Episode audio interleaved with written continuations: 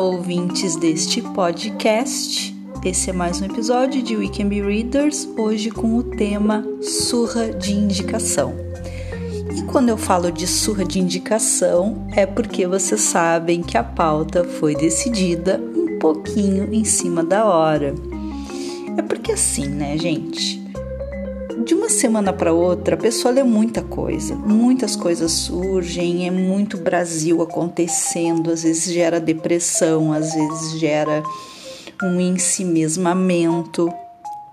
Tem que entender isso e às vezes não rola da gente fazer o planejado. Eu gosto da pauta surpresa. E essa aqui surgiu bem surpresa mesmo. Então decidi fazer essa surra de indicações baseado nos livros, baseada, porque é uma surra, então é baseada nos livros que eu já li até agora, que são 14 livros, ok? Um deles eu já comentei aqui, que foi Não Me Abandone Jamais. Vocês estão demorando a ouvir os episódios, aí a minha popularidade, que já não é enorme no Anchor, tá caindo. E ouçam, ouçam outro episódio, porque tá mais completo. Então, nesse livro do Kazuo Ishiguro, eu vou passar bem rápido, sim, porque já falei, já falei que eu tinha que falar dele. Vou falar dos outros então. Fica comigo e pega a caneta, anota tudo e vai ler um livro. Deu de Brasil, deu de Big Brother. Um pouquinho de Big Brother pode.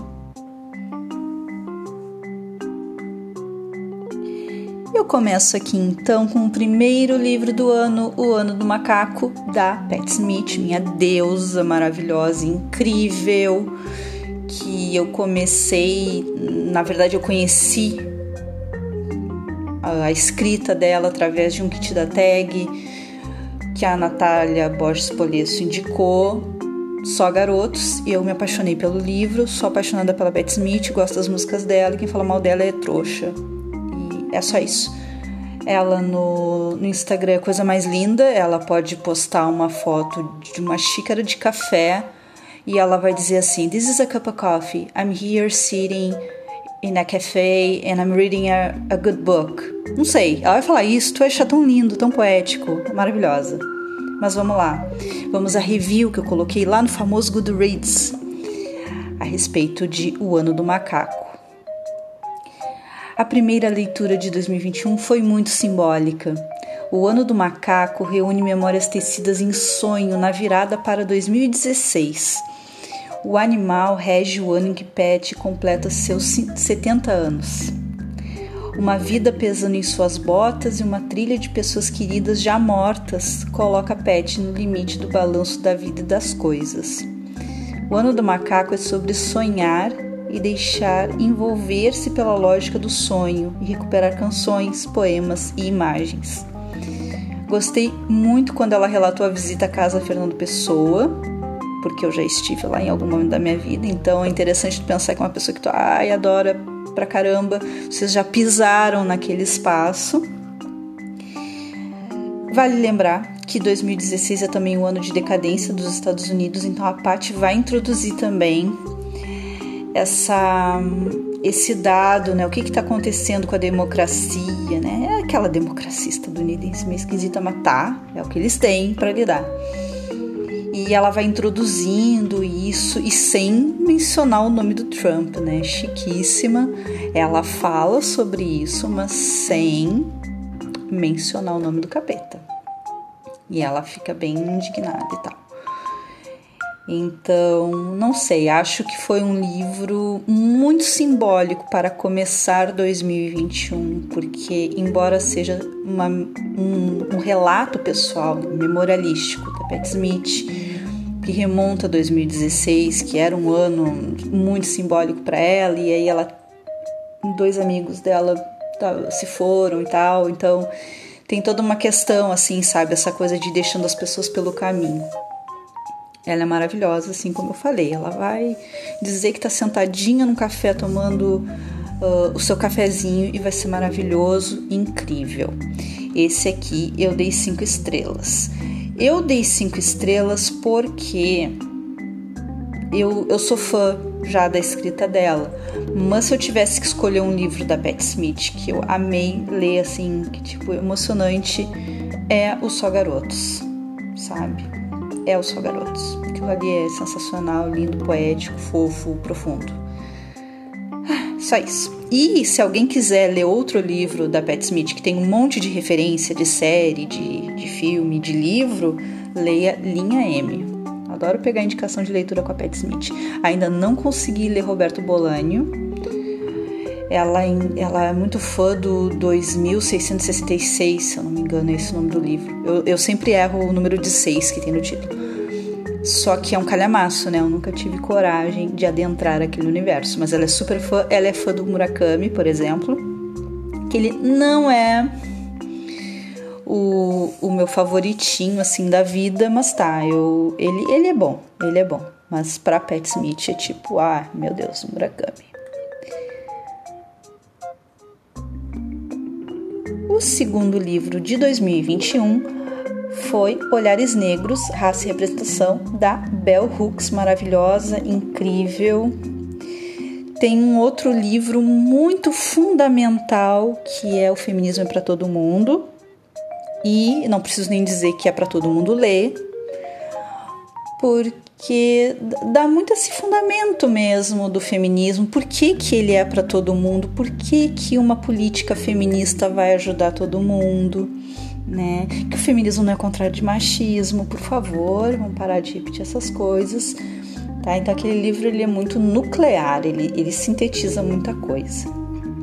E agora eu vou ler o que eu escrevi aqui no Goodreads a respeito de olhares negros. Artigos excelentes sobre questões de identidade e representação.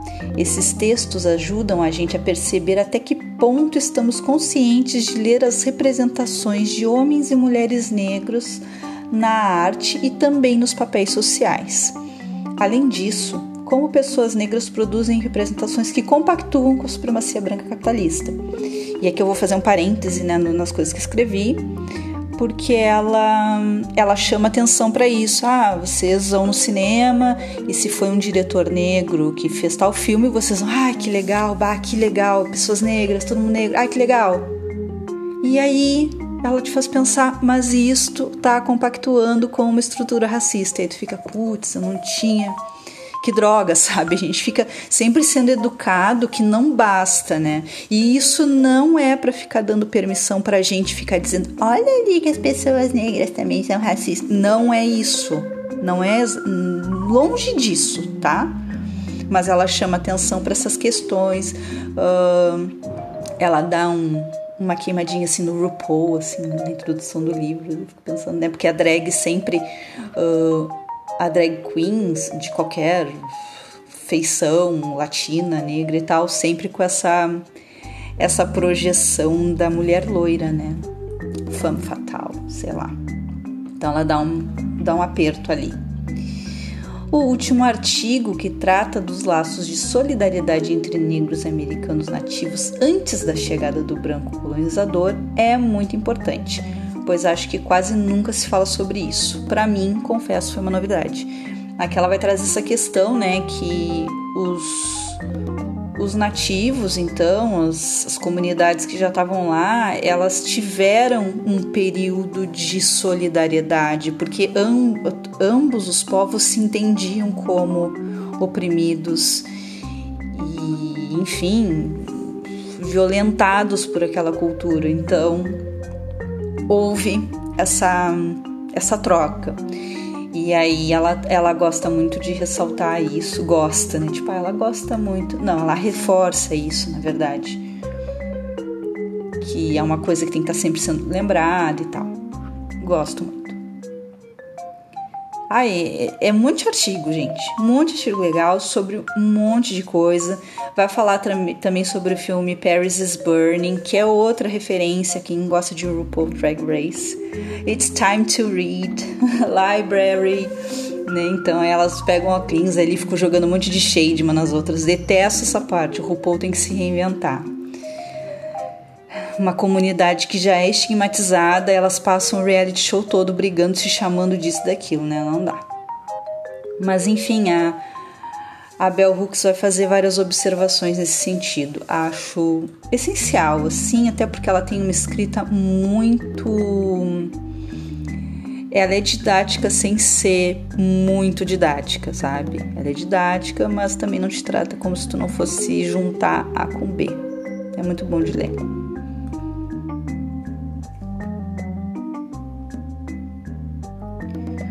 O terceiro livro de 2021 foi Controle, da Natália Borges Polesso, portanto.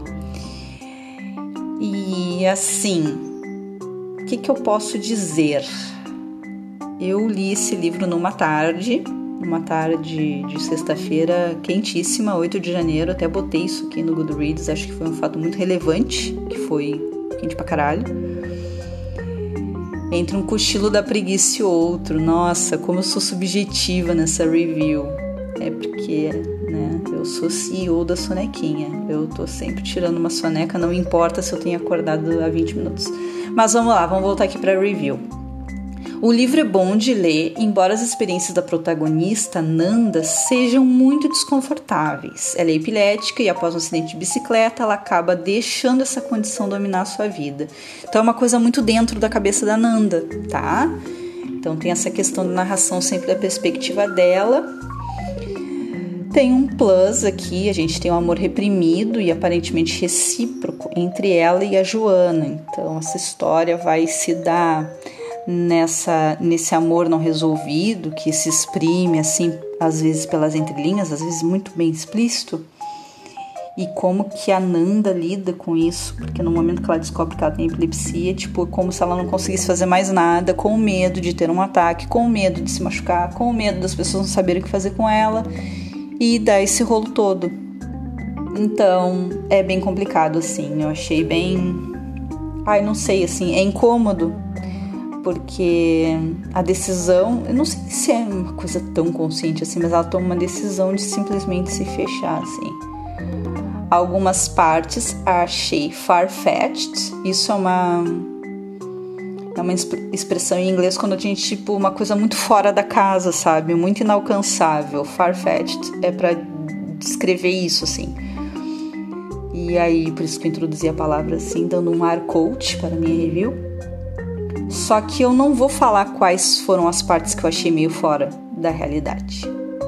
Porque eu ia estragar a experiência, porque justamente no final que acontece uma coisa que eu achei meio fora.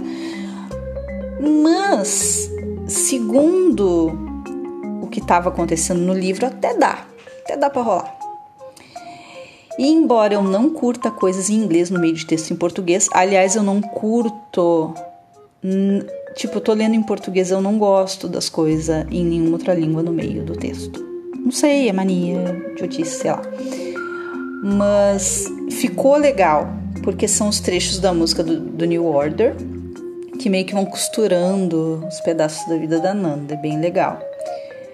Tá, então aqui meio que se justifica, né? Letra de música. Letra de música até vai, assim, mas às vezes a pessoa larga uns. Que nem eu aqui, larguei um Farfetched no meio da, da resenha tosca, né?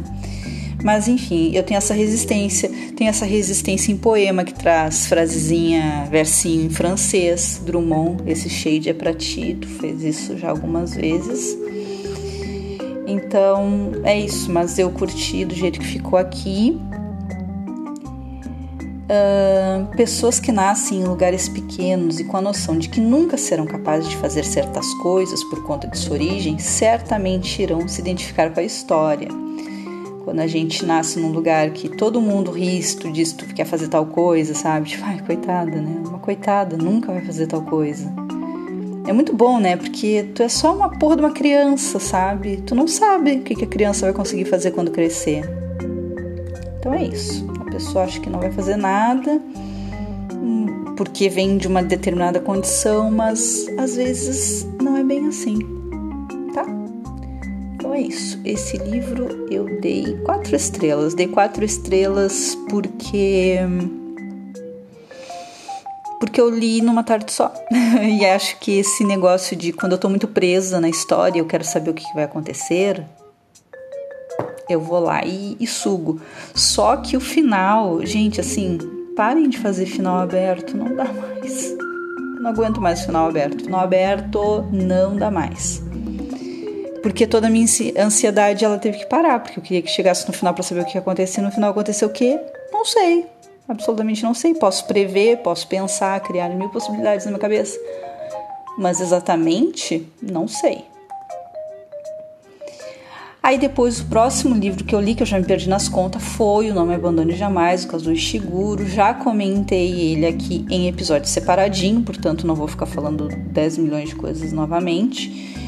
E também escrevi no blog sobre ele, então este livro é um privilegiado. E às vezes eu me pego pensando sobre ele assim, tipo, ah, às vezes eu fico pensando em você, meu amor.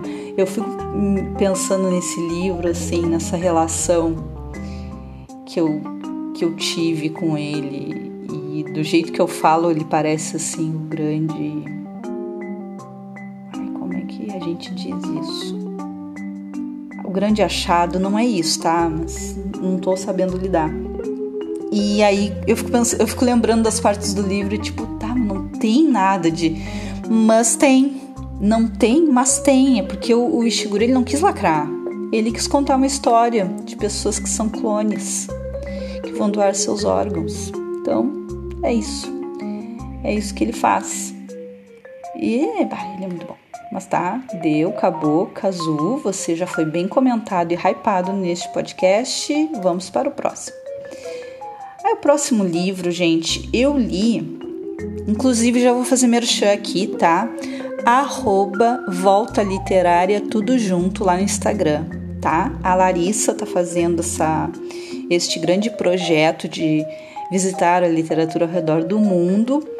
E esse livro foi o primeiro eleito da volta literária, que então fomos parar na Bélgica com a Marguerite Yourcenar, eu não sei pronunciar, né? Eu sempre tenho esse problema. Então, com a Marguerite Yourcenar, o tempo, esse grande escultor, foi o eleito. Portanto, Inclusive, eu votei nesse livro, por quê? Porque era escrito por uma mulher.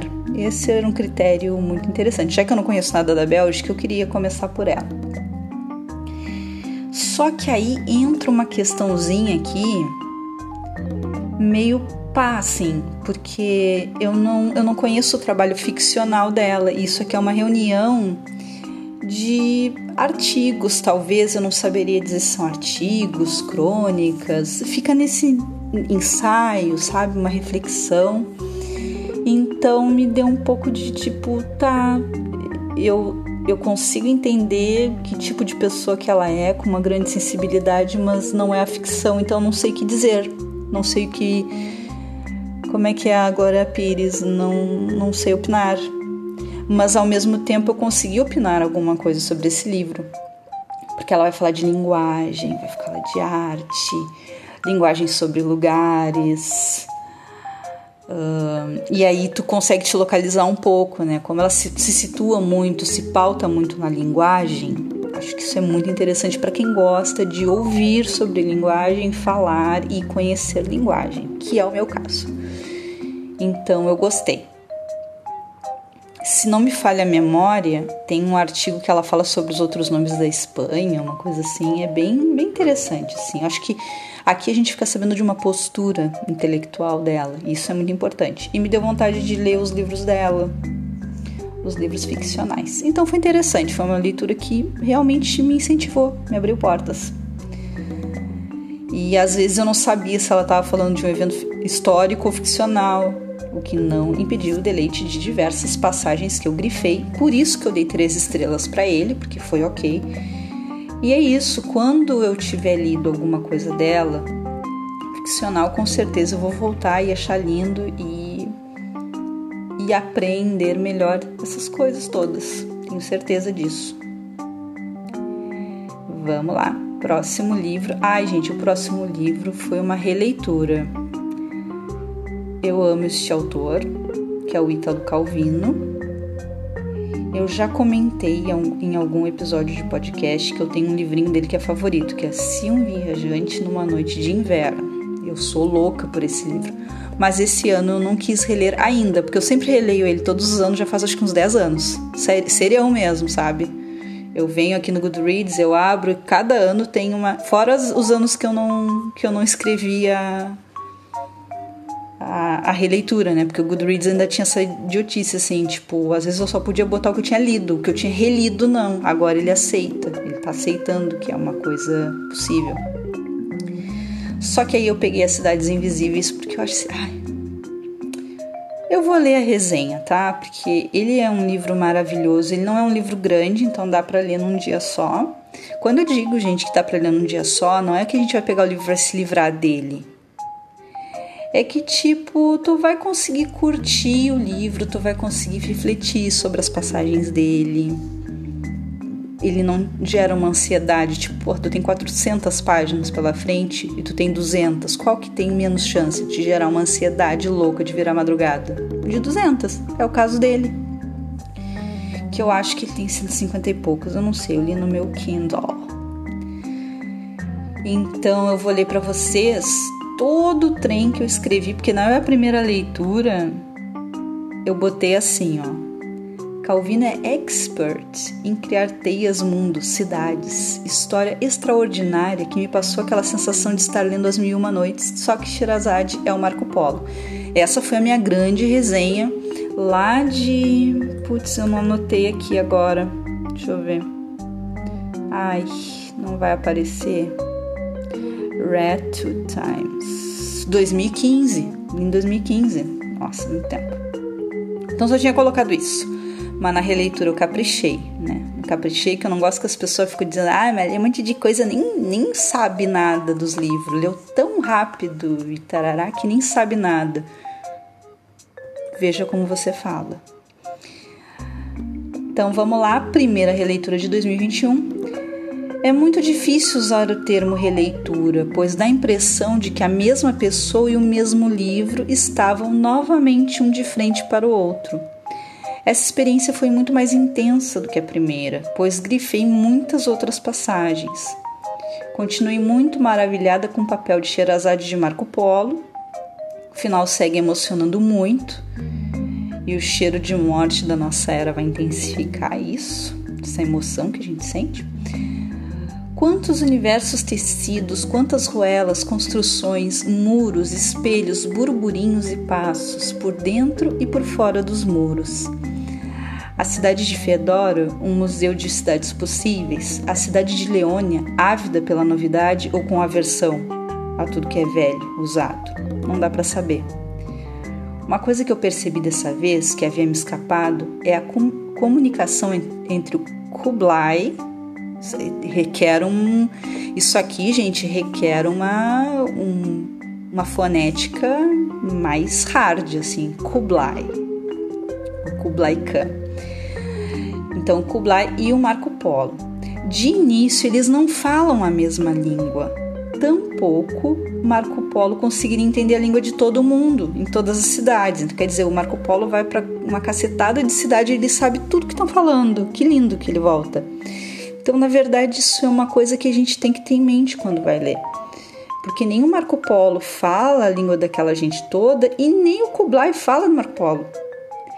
Então, essa primeira técnica que eles desenvolvem para se comunicar é as dos gestos, apontamentos. O Marco Polo traz coisas para o Kublai ver.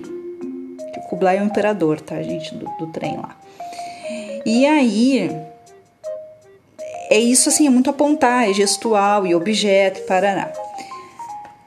A técnica, no entanto, poderia gerar algum tipo de mal-entendido. Não dava para saber exatamente se o Khan estava absorvendo tudo que o Marco Polo tentava expressar. E aí o tempo vai passando, o Polo está mais habilidoso nas formas linguísticas da cidade de seu imperador. Das cidades, né? Só uma. Assim pode expressar-se por meio de palavras, mas sem abrir mão dos gestos, caretas, exclamações, além dos objetos que podem servir de símbolos para a cidade. Por último, o xadrez se mostra como alternativa para a comunicação, porém algo sempre parece estar faltando. Então a gente tem uma alteração entre o relato do Marco Polo e esses momentos de encontro entre os dois, que é quando o Marco começa a falar das cidades, enfim. É lindo. Ah, eu grifei quase todo o livro, é uma coisa. Eu era para ter pego, assim, selecionado umas passagens, mas tudo bem. Vamos lá ler. Então, o Kubla Khan sabe que Marco Polo viaja, viaja pelas entranças de sua imaginação, ao que o veneziano não se deixa abalar. O que importa, afinal, a realidade dessas cidades. É muito encantador isso. É muito interessante. Obviamente que ele ganhou cinco estrelas, ele não teria como ganhar nada menor do que isso. É incrível assim. É muito interessante. Talvez em algum episódio eu comente ele todinho assim, sabe? Só ele, bem bonito, com algumas citações bem legais.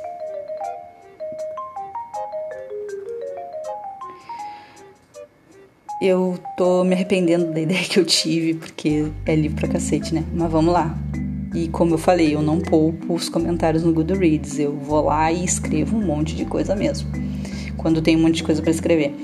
Então, outro livro, gente, foi A Mulher Ruiva, do Orhan Pamuk, eu acho que se diz assim, que ele é um, um escritor turco e já ganhou Nobel e tudo mais. Sim, eu tinha um livro dele no Kindle, que era o Neve, só que eu acabei abandonando por alguma razão também que eu não sei explicar é que tudo assim, tipo, eu sei o que, que aconteceu. Eu tava escrevendo uma tese, por isso que eu abandonei. É muito simples. Aí eu ia, ia ler outras coisas e tal. E esse, esse livro foi o livro de janeiro da Tag Livros. Então a gente já começou o ano super bem na tag. Ele é muito bem construído, bem tecido, cheio de reviravoltas que se fica com o queixo no chão. Não sei como falar sobre a mulher ruiva sem dar spoiler. Isso porque tudo está conectado. O protagonista Chen Selik é abandonado pelo pai na adolescência. É Jen, desculpa, é que o, o C tem som de Jan. Jen Selik. É abandonado pelo pai na adolescência. A partir disso, a vida dele e de sua mãe passa por mudanças de moradia e mudança financeira complicando os sonhos do rapaz de cursar a faculdade e tornar-se escritor. Para custear seus estudos, Jane parte para uma cidade vizinha com o mestre Mahmoud, cavador de poços, para ser seu auxiliar e assim garantir a quantia necessária para pagar um curso preparatório para o vestibular. Isso ele está contando da adolescência dele lá nos anos 80. Ele fez este, este esquema aqui. E aí tem um período, tá? Eu escrevi isso na resenha, achei que eu tinha deixado escapar. Muito feito a leitura, o Jane também havia trabalhado como ajudante em uma livraria, a Livraria Diniz. Lá teve a oportunidade de ler muitas coisas, o tanto quanto havia disponível, e a tragédia do Édipo Rei lhe causa uma fascinação profunda e o persegue pelo resto da sua vida. A questão das reviravoltas da história, da culpa de Édipo, mesmo sem saber que tinha culpa, o destino implacável são alguns dos elementos intrigantes para Jane. Porém, Jane não se torna escritor. Ele cursa a faculdade de geologia e sua vida atinge um sucesso considerável. Ele meio que ele e a esposa se tornam influentes lá pelaquela região. E ele faz uma boa. ele tem um bom desenvolvimento material, vamos dizer assim, para a trama, né? Ele fica bem sucedido e bem sucedido aqui é ter dinheiro, né? Ele fica bem, bem de vida. Então ele, ele cursa essa faculdade. O pai ausente é projetado na figura do mestre Mamute, que deve se dizer Marmute, porque tem um H aqui, mas tá, é o que tem que preenche essas lacunas tanto com muito afeto quanto severidade. Mamute é contador de histórias, muitas delas tiradas do Corão e de lendas tradicionais. Então, quando eles estão lá cavando o poço, o Marmute vai falar para ele um monte de coisa, de histórias, de lições, de casos que aconteceram em lendas e tal. E ele conta o, o lance do Ed pro, pro Mamute, mas ele fica meio. tá, não fica obcecado. O Jane tá obcecadíssimo pela história do Édipo, assim, pensa numa obsessão, é ele. Então, isso é importante que eles, o, o Marmute surge como um, um substituto desse pai. Ele tem essa coisa da narração. Acho que é é muito importante para essa narrativa. E é interessante pensar que o título, A Mulher Ruiva, dá a entender que a gente vai falar muito sobre a mulher ruiva. Na verdade, ela tem um papel muito central, mas ao longo da narrativa ela vai aparecer tipo, ah, e aí naquele dia ele pensou na mulher ruiva. E some assim, tipo, puf, acabou, não tem mais. Tem reviravolta demais esse livro. É isso que é muito interessante. Então, a gente pensa que pelo título A Mulher Ruiva, a gente vai toda hora falar nela. Não é assim. Vai ter uma coisa muito nuclear ali que vai irradiar as teias da narração, depois ela dá uma sumida, depois dá uma retornada. Mas a gente poderia pensar até que a obsessão dele é a mulher ruiva. Na verdade, a obsessão que eu identifico é o Édipo Rei. E todos os desdobramentos que isso vai vai ter depois. O fato de ser contado em primeira pessoa torna a história intrigante e surpreendente. Tem cada plot twist que minha nossa. E eu não posso ir além disso para não dar spoiler. Só que assim, chega um ponto que tu fica pensando assim, tá, essa história narrada em primeira pessoa vai ficar cagado se tal coisa acontecer. Porque porque não vai ter não vai ter não vai ter conexão com a coisa. E tem plot twist que vai resolver isso. E aí eu fechei o livro e dormi feliz naquele dia por ter lido um livro tão foda, tão bom. Obrigada, Orhan Pamuk. Você escreveu um livro muito bom. Sem contar que essa edição da tag tá linda, um luxo. Um luxo com SH. Depois, gente, aí eu, eu tive uma tarde de ler duplinha de Pablo Neruda. Eu comecei com Últimos Poemas, e ele escreveu um monte de livro assim já na última fase da vida e deixou todos prontinhos, bonitinhos, mas esse aqui parece que foi o lado do leito de morte. E não tem poema ruim nesse livro. E a experiência dele, né, como poeta, eu poderia dizer não, óbvio que não foi ruim, porque o cara é foda, não escreveu uma coisa ruim. Mas às vezes acontece da pessoa chegar no fim da vida e escrever um negócio não tá tão legal assim, que não aconteceu aqui.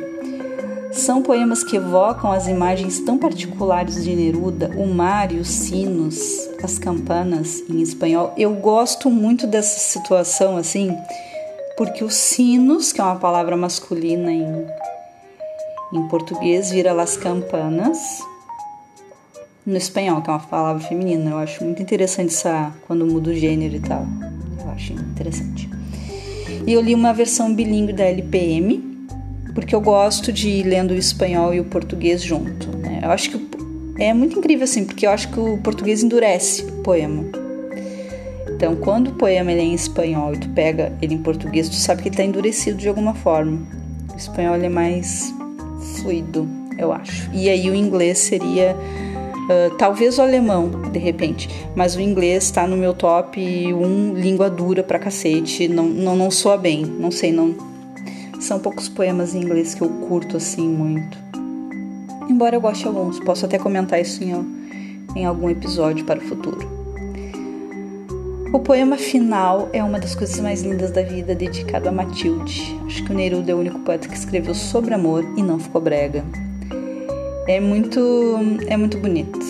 Ele, ele diz: Foi tão belo viver quando vivias. Ai, sério, assim, morta, morta com farofa depois desse verso. Muito, muito legal. E essa questão de, de falar de amor sem ser brega, ele conseguiu lindamente. Na mesma ocasião, então, no mesmo dia, eu li O Coração Amarelo, de Pablo Neruda, portanto,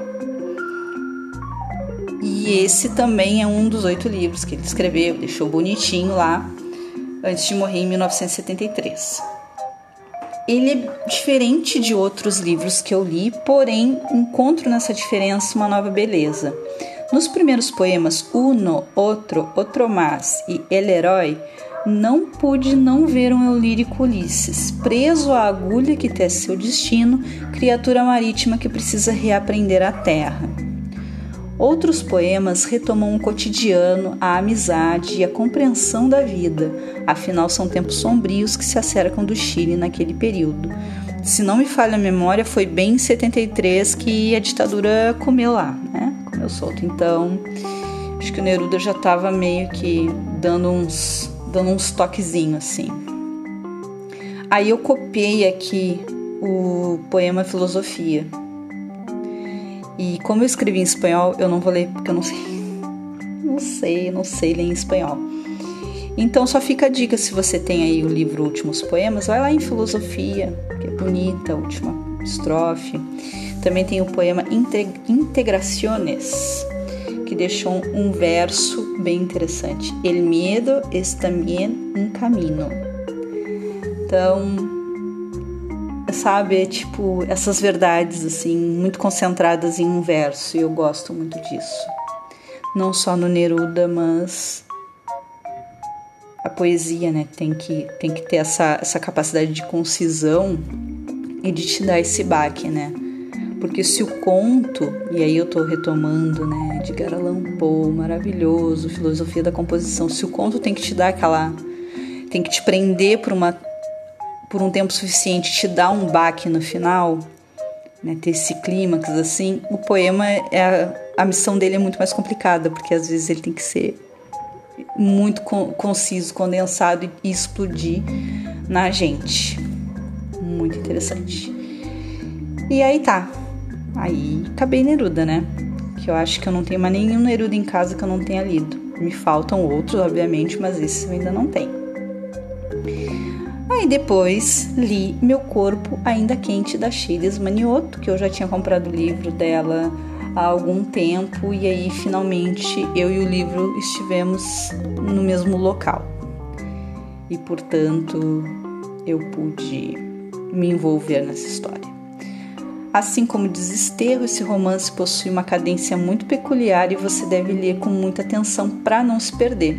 embora eu, eu não sei se eu captei tudo, tá? Direitinho, bonitinho, não sei. Posso ter que ler uma segunda vez. Mas é porque não é historinha linear, construidinha tudo bonitinho. E com isso eu não quero dizer que não tem uma coerência interna, que não tem uma lógica interna. Longe disso. A experiência da leitura é amplificada pelo tom vermelho entre as páginas, realçando toda a violência da cidade fictícia, vermelha, onde os corpos descartados da ditadura vão parar. Então tem essa cidade que os corpos, os corpos desaparecem lá e as mulheres não são donas dos seus corpos. E aí tu abre o livro toda a página assim lá no meio tá manchado de vermelho.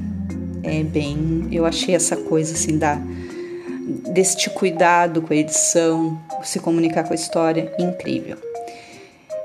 Então, esse dado sociológico histórico do Brasil, a ditadura, não é aprofundado, mas colocado como síntese do livro na quarta capa. Claro que existem elementos e discursos dentro da narrativa que reforçam isso, mas o principal é a relação entre a mãe Antônia e a filha Jo. A posse do corpo, dos corpos. Eita!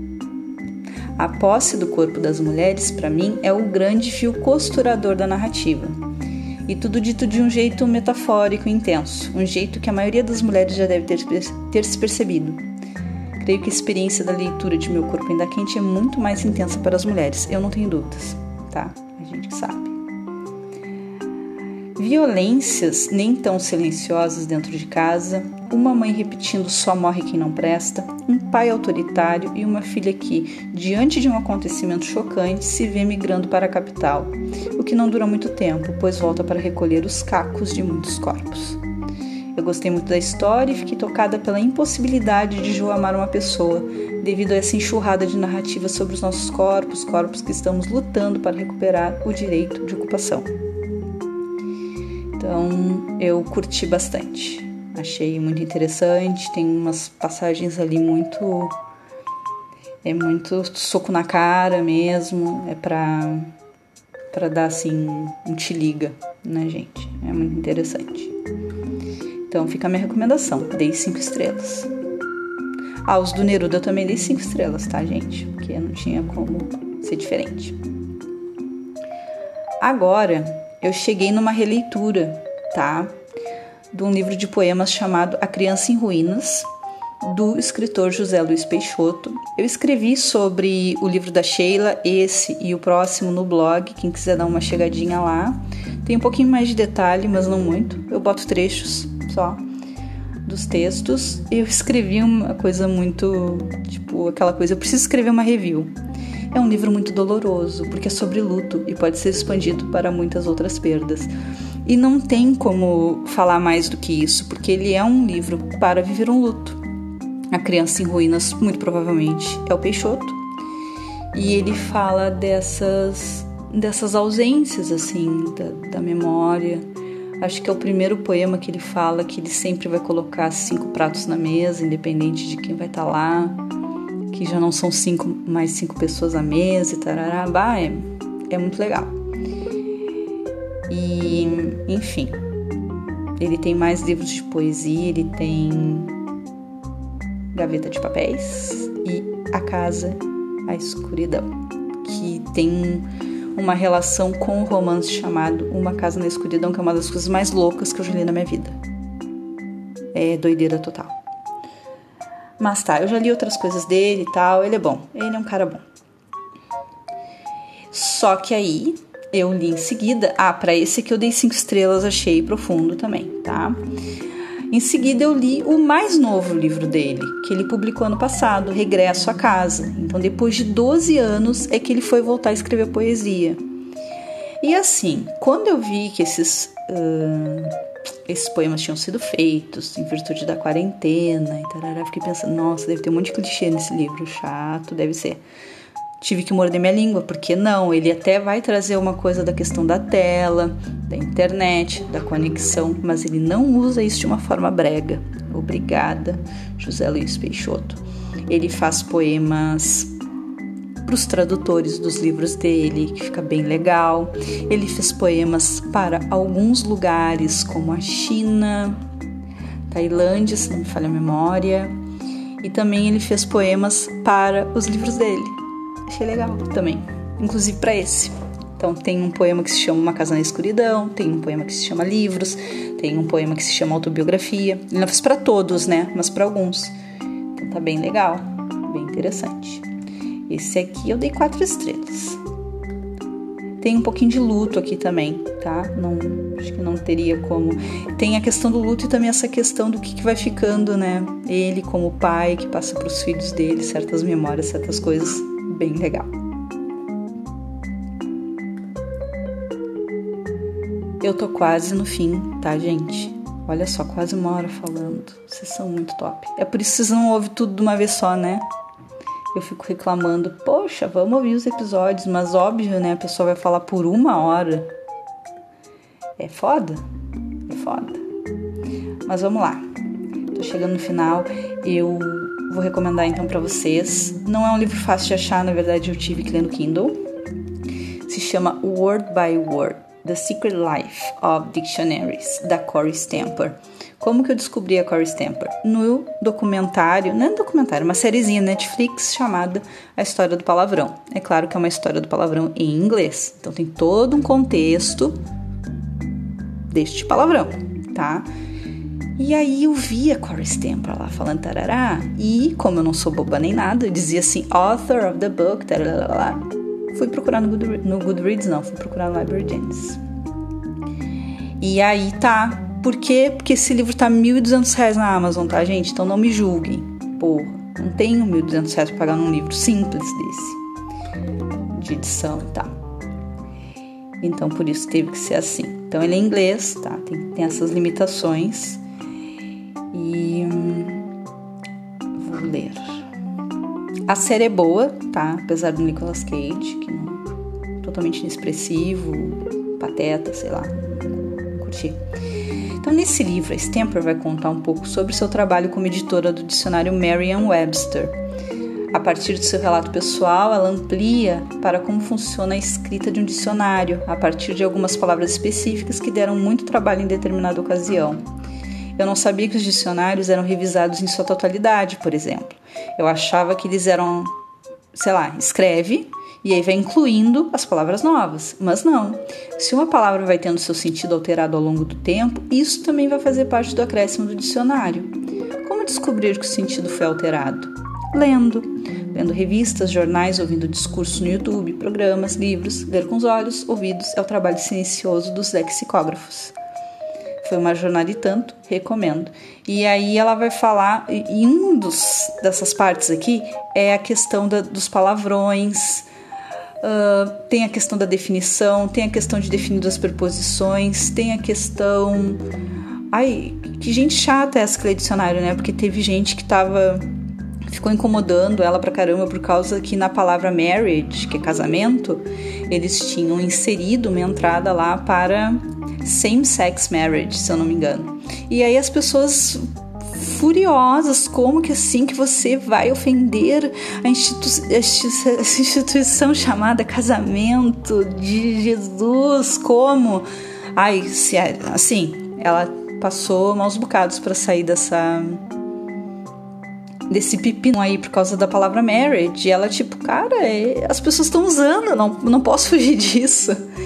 Então, uma coisa que ela pontua é isso também, né? Que um lexicógrafo ele tem que se despedir de muitos preconceitos, porque não é o que tu pensa da palavra, é como ela aparece, é como ela é usada, uh, enfim. E ela foi a pessoa que colocou na palavra bitch uma observação de que era ofensiva, ou vulgar, ou sei lá, enfim, não era legal chamar as pessoas assim, as mulheres, né? A gente sabe. Embora homens possam ser chamados assim, uh, em virtude, sim, se eles forem gays com mais traços ditos afeminados, enfim, tem uma, uma entrada para isso. Mas aí ela disse que, tipo, não, não existia nenhuma observação para isso ali, e aí ela conta toda a trajetória de como que se chegou, né? Porque como que ia pontuar, era ofensivo, não era ofensivo, depende de quem diz, porque não sei o quê. Toda uma questão assim, e eu acho muito interessante, interessante essas discussões da língua. Quem que usa, quem que pode chamar, quem que não pode porque são decisões que eles têm que fazer ali na hora de documentar. E não só para os palavrões, mas, por exemplo, a palavra marriage, que deu um bafafá incrível, entre outras palavras.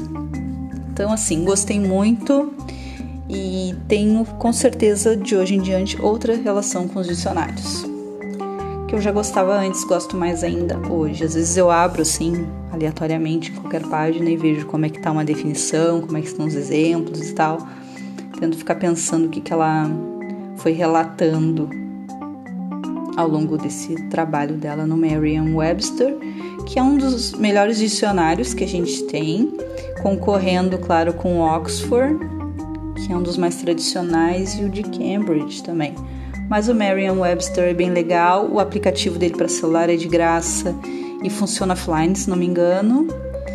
E eu nunca tive problema, sempre encontrei várias coisas legais ali. E o site é muito bom, muito, muito bom. Esses dias eu li um artigo sobre algumas das palavras que foram acrescentadas para o dicionário no ano de 2020 ou no início de 2021. Agora eu não sei. Mas enfim, nessa última leva assim do do ano passado para esse teve uma adição bem considerável. Cheguei ao final. Eu cheguei ao final deste livro que eu terminei hoje, tá? E pensa num rolê aleatório. Meu com esse livro, tá? Não um livro. Pensa num rolê aleatório, eu com este livro. É o Morra Amor, da Ariana Arvix. E assim, ela é uma escritora argentina. Eu, li, eu peguei o livro e li só, sabe? Aquela pessoa que entra no, entrou na aventura porque ele era a indicação de fevereiro do Leia Mulheres de Rio Grande. E a capa me, interessei, assim, achei. E o título também, né? Morra Amor. E tá. Embora eu nunca participe das reuniões do grupo, porque eu esqueço, porque num horário assim que às vezes eu tô tirando minha soneca, eu acabo não indo nas reuniões, mas eu gosto de seguir as indicações, eu descubro bastante coisa legal e esse aqui foi, olha, eu não conhecia escritora e a estranheza que esse livro me causou motivaram essas quatro estrelas, então dei quatro estrelas. A protagonista, isolada no campo com seu marido e seu bebê, relata um conjunto de pânicos, medos e violências silenciosas e outras nem tanto que a acometem. Então, ela é que conta, tá? Tudo na cabeça dela e de um modo bem caótico também. A relação com o filho é bem complexa e com o marido, claro, também. É, é tudo muito complexo e difícil e, e tensionado ali. Mas com o bebê eu achei uma relação bem fora da curva, assim, que entra um pouco nessa relação da mulher dentro de um determinado contexto, de ser mulher, de ser mãe, e ela tem umas reações que de repente, ai, que horror, você fazendo isso. Então, é uma relação bem conflituosa, mas eu acho que não é uma relação incomum. Acho que as pessoas, às vezes, por uma série de. Como é que a gente chama isso? Dos interditos sociais, né? Acabam não mostrando tanto, tendo vergonha de mostrar que estão tendo problemas em lidar com aquilo. E ela não, ela tá lá na sua fazenda, com pouquíssimos vizinhos e tal. Então, tem umas questões bem, bem espinhosas, assim, bem erótico também. Então, tem toda uma relação de corpo aqui, bem intensa. E ele é um triste, mas não é um triste melancólico, ele é um triste desesperador mesmo. E ele é um livro curto também. Então quer dizer que se tu começar a ler, vai ser assim engolido pela história e ficar pensando, porque ela já começa assim meio tensa, sabe? Tu fica pensando, putz, que que é isso, sabe? Não é uma relação, não é uma narração, ai, porque eu estou assim. Tipo, ela vai largando uns troços que tu fica pensando, nossa, no meu auge do meu emputecimento da vida, talvez eu não falasse um troço desse. Ela fala. E eu dei quatro estrelas porque eu acho que eu preciso reler só pra só para ter certeza do que, que eu entendi, mas eu acho que eu entendi. Porque depois eu vou, né? Tipo, se eu li numa sentada só e fico achando que se pá, perdi alguma coisa nesse frisson que a narrativa me causou, eu vou lá ler, tá? Não tinha nada diferente, não. Então acho que tá de boas, acho que. Mas eu quero ler de novo porque.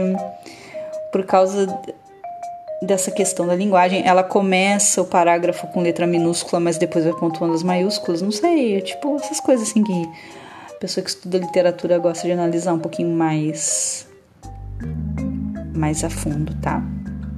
Então é isso, gente. Surra de referências encerrada. O que, que eu tô lendo no momento, então, já que eu acabei o esse do do Mohamor hoje? Eu tô lendo o livro do cemitério do Neil Gaiman. Eu pretendo acabar logo, porque também é uma história que tá bem legal, bem interessante, assim. Então, dá um frisson. Quero acabar com ele. E tô lendo também um da Michelle Petit, Ler o Mundo, que é uma série de, de artigos sobre transmissão da cultura, mediação de cultura, mas sem muito didatiquinho, sabe? Sem ficar dizendo, ah, aí eu fui lá na aula e fiz isso, e reuni pessoas e fiz isso e isso. Não, ele não fica te, te ensinando coisas nesse sentido. São experiências, como que essas experiências podem ser transmitidas, como que a gente pode pensar a leitura de um modo não utilitarista, né? embora a leitura sirva sim para a gente ser mais crítico, a leitura serve sim para a gente falar menos merda na internet às vezes. A leitura serve alguma coisa, mas ela vai mostrar que às vezes não precisa ser assim. Às vezes a leitura é só essa, essa coisa que a gente precisa, né? Viver essa outra vida que não a nossa, para que a gente possa sair da gente para voltar pra gente ainda melhor. Ah, viu? Então é isso, pessoal. É só isso que eu tinha por hoje tá? Na semana que vem eu tô de volta. Espero que tenham curtido essa surra de referências. Um beijão, muita força para aturar este Brasil de merda. Tchau, tchau.